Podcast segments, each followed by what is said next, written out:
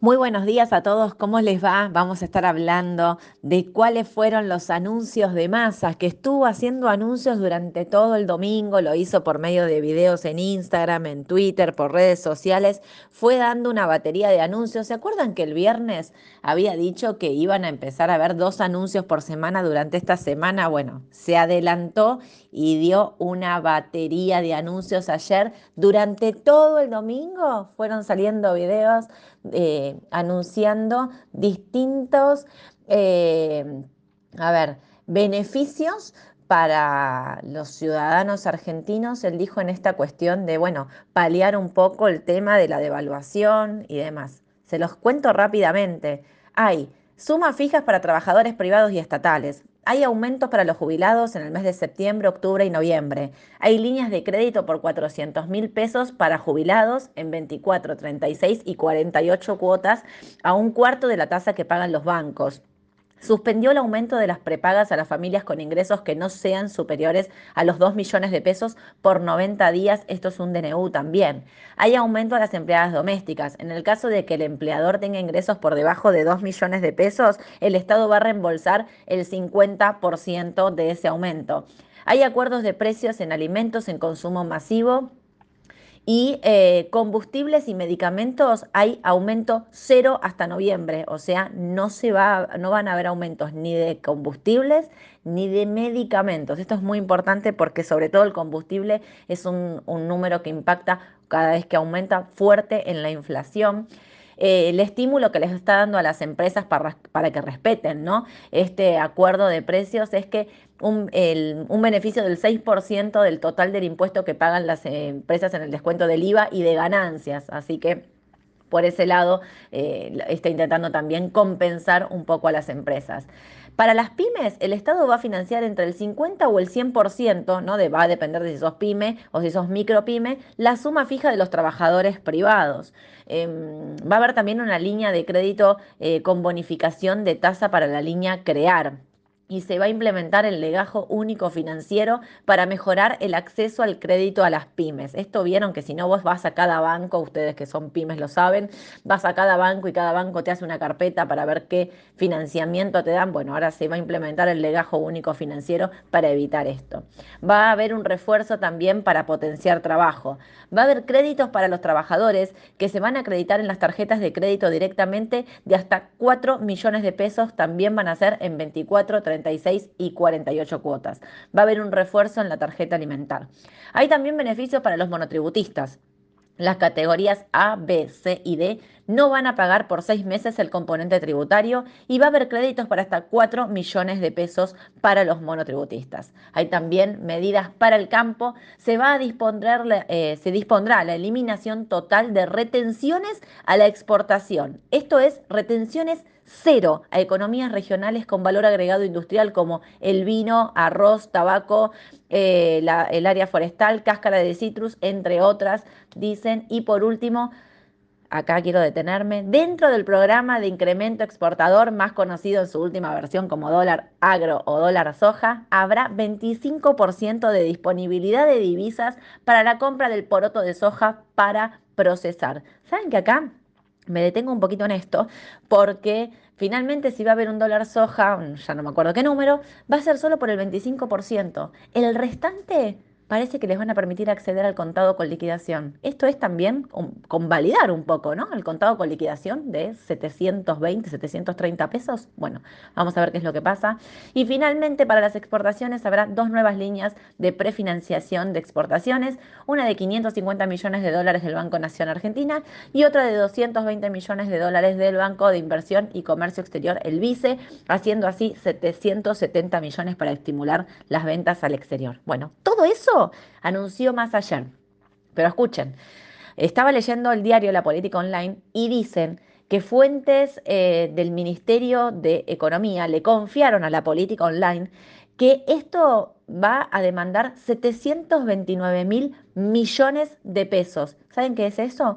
Casi un 0.5 del PBI se va, o sea, la mitad de un punto del PBI se va a destinar en estas, todas estas ayudas, todos estos, eh, digamos, eh, aportes que va a estar haciendo el Estado para paliar esta última crisis que se desata obviamente en el bolsillo de los argentinos después de la devaluación y eso trajo una fuerte inflación que se va a estar viendo el mes que viene y demás. Medio punto del PBI, entonces, a ver, otra cosa que me parece súper importante, esto, todos estos aumentos, todos estos anuncios que, que dictaminó Massa, no fueron consensuados con el Fondo Monetario Internacional.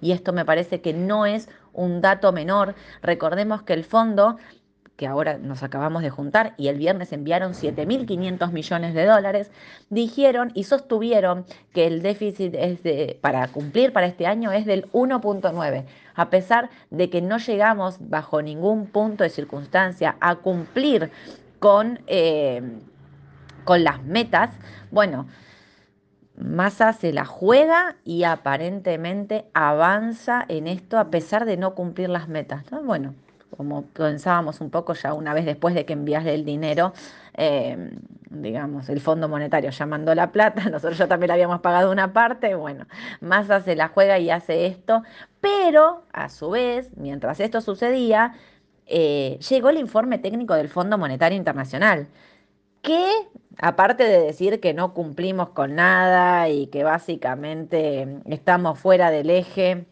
digamos, en todas las pautas, hace algunos, eh, a ver, algunas acotaciones con respecto a qué es lo que piensa el Fondo Monetario Internacional de acuerdo a cada eh, situación en particular. Y entonces dice que el aumento de tarifa que se hizo requiere de mayores esfuerzos y que hay que aumentarla más que prevé un recorte del gasto, sobre todo en los ajustes de los salarios de los estatales del 5% entre los meses de agosto y diciembre, que en las reservas estamos en 11 mil millones por debajo del objetivo, que se usaron 5 mil millones en dólares de reservas para intervenir en los mercados de cambio con una eficacia limitada y que limita al mismo tiempo las intervenciones en los mercados de valores cambiarios. Esta eterna discusión que hay que Argentina le pide que parte de los fondos que envíe, el Fondo Monetario literal, nosotros las podamos usar para intervenir y que ellos siempre están diciendo no se puede. Bueno, ahí le están diciendo, usaste 5 mil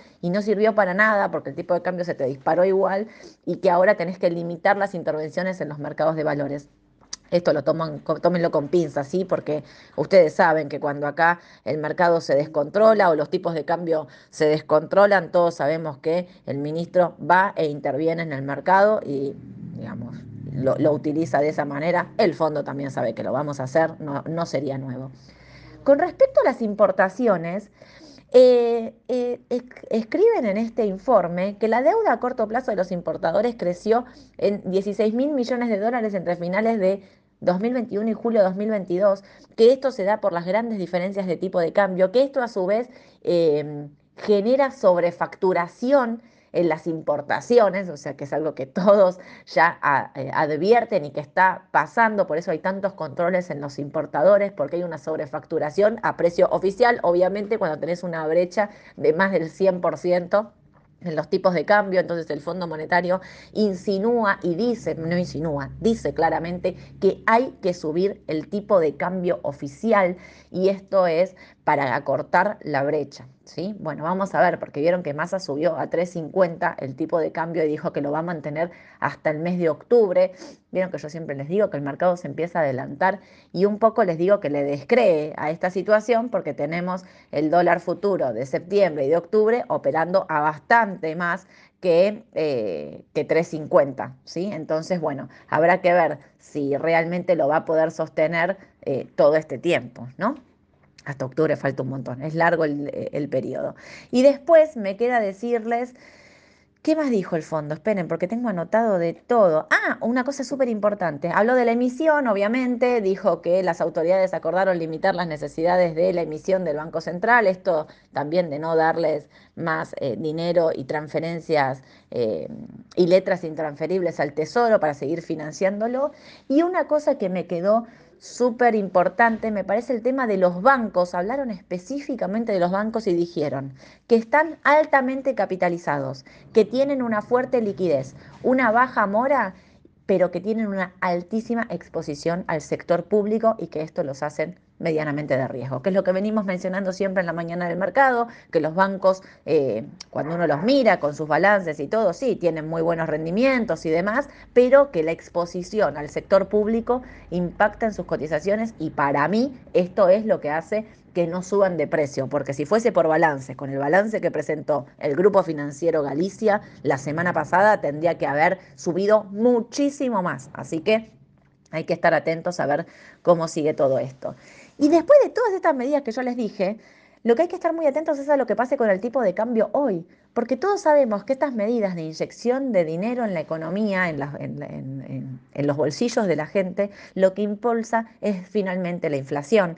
Y entonces, eh, ¿qué pasará con el tipo de cambio hoy? Que venía aumentando. La verdad es que uno lo que ve es que durante todo el tiempo intentan bajarlo o ahora que tenemos estas brechas, em, estas, estas, bandas de subasta donde no sabemos exactamente los precios en los que el, eh, el, mercado, en los que el gobierno va a intervenir, pero sí vemos que hay una clara tendencia a que no pase los, em, los 6,80 eh, con el AL y que no baje de los 6,60, como que esa, la banda se mantiene ahí, pero sepan que el MEP con LEDES con la letra LED, que es donde no está intervenido, está 7.15.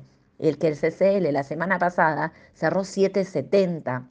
Esto quiere decir que al gobierno le está costando un montón contener eh, los tipos de cambio y que la realidad es que hay que ver qué pasa hoy, cómo toma hoy el mercado, si sigue dolarizando o no de acuerdo a todas estas medidas. Pero bueno, esta semana recién arranca y va a ser una semana larga, como ya sabemos. Siempre estamos en un, en un momento bastante delicado de la Argentina, donde de cara a las elecciones falta un montón y hay que ver cómo, cómo se van comportando los mercados de acuerdo a todo lo que viene ocurriendo. Las acciones la semana pasada eh, tuvieron un, un, la verdad es que un muy buen recorrido, están, estaban subiendo. Lo que pasa es que cuando uno las mira en dólares, hay algunos valores como que no llegan a poder eh, sobrepasarlo. El Merval en dólares está en 820 puntos como primer objetivo para arriba, son 850 dólares y para abajo son los 770. Hay que ver cómo se mantiene en estos en estos rangos, ¿sí? Vamos a ver qué es lo que pasa en estos días, pero sí sepan que la que no afloja es Aluar, que está a 6.48, cerró la semana pasada, todos estos papeles argentinos en pesos que subieron, no sé, cuando uno mira el Marval en pesos, los papeles subieron más del 30, 40 y esto tiene que ver obviamente con la devaluación del oficial, el impulso de la inflación y demás que se utilizan papeles eh, muchas veces como cobertura. Y también... Eh, empresas como venimos ya mencionando bastante, Pampa, IPF, Pampa la mejor, en dólares sin dudas es la que mejor está, a pesar de que está también operando con alta volatilidad, ¿sí? porque llega casi a los 48 y después baja a 46. Acá lo importante es que no perfore los 45 dólares para no tener una, una baja más fuerte y en caso de que suba, lo ideal sería que pueda pasar los 49 dólares y que los rompa. ¿Y qué me queda en Estados Unidos? Que la semana pasada habló eh, Powell, dijo que van a ser medidos con respecto a la próxima suba de tasas, que van a seguir los datos eh, eh, económicos que van a estar llegando en el país, pero que la realidad es que piensan que pueden llegar a mantener estos valores de tasa, o sea, está diciendo que por ahí no lo aumentan, en el caso de que los datos económicos se sigan mostrando así. Pero que si ven que la economía no se enfría lo suficiente o la, la inflación puede acelerarse, van a volver a subir la tasa.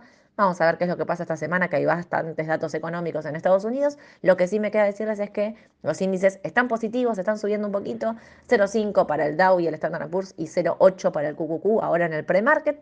Yo lo estoy viendo. Seguramente a ustedes les llegue el audio que el mercado ya arrancó, pero esto es lo que yo estoy viendo en este momento. Y la empresa que estábamos viendo que subió un 6% hoy es 3M. Esperen que me quedé acá, acá. 3M, se la había perdido. Subió un 6% después de que... Eh, anunciaran que acordó de forma previsional pagar más de 5.500 millones de dólares para resolver cientos de demandas que alegaban que los tapones para los oídos vendidos al ejército estadounidense eran defectuosos, así que ahí tienen a la empresa 3M subiendo 6% después de este acuerdo. Vamos a ver también qué es lo que pasa durante todo el día en Estados Unidos.